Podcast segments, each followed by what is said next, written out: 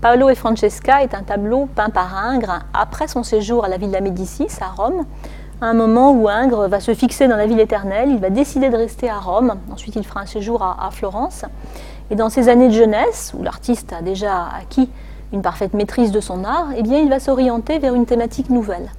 Il va notamment, avec ce tableau, chercher à s'inspirer de la littérature médiévale de l'Italie. Il nous dépeint l'histoire de Paolo Malatesta et Francesca da Rimini.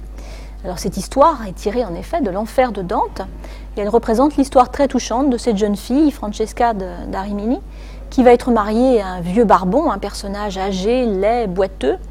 Et ce personnage très âgé donc euh, est peu attirant. Et elle va donc tomber amoureuse de son trop jeune et charmant beau-frère. Mais malheureusement, le mari jaloux va revenir, c'est ce qu'on voit sur le côté du tableau, et il va évidemment tuer les deux, amants.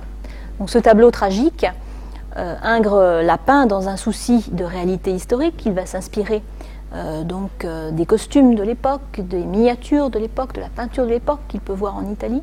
Et il va réaliser cette composition à de multiples reprises, puisque nous ne connaissons pas moins de quatre versions uniquement dans les collections publiques françaises de ce tableau de Paolo et Francesca. Donc un tableau de jeunesse d'Ingres réalisé dans ces années italiennes.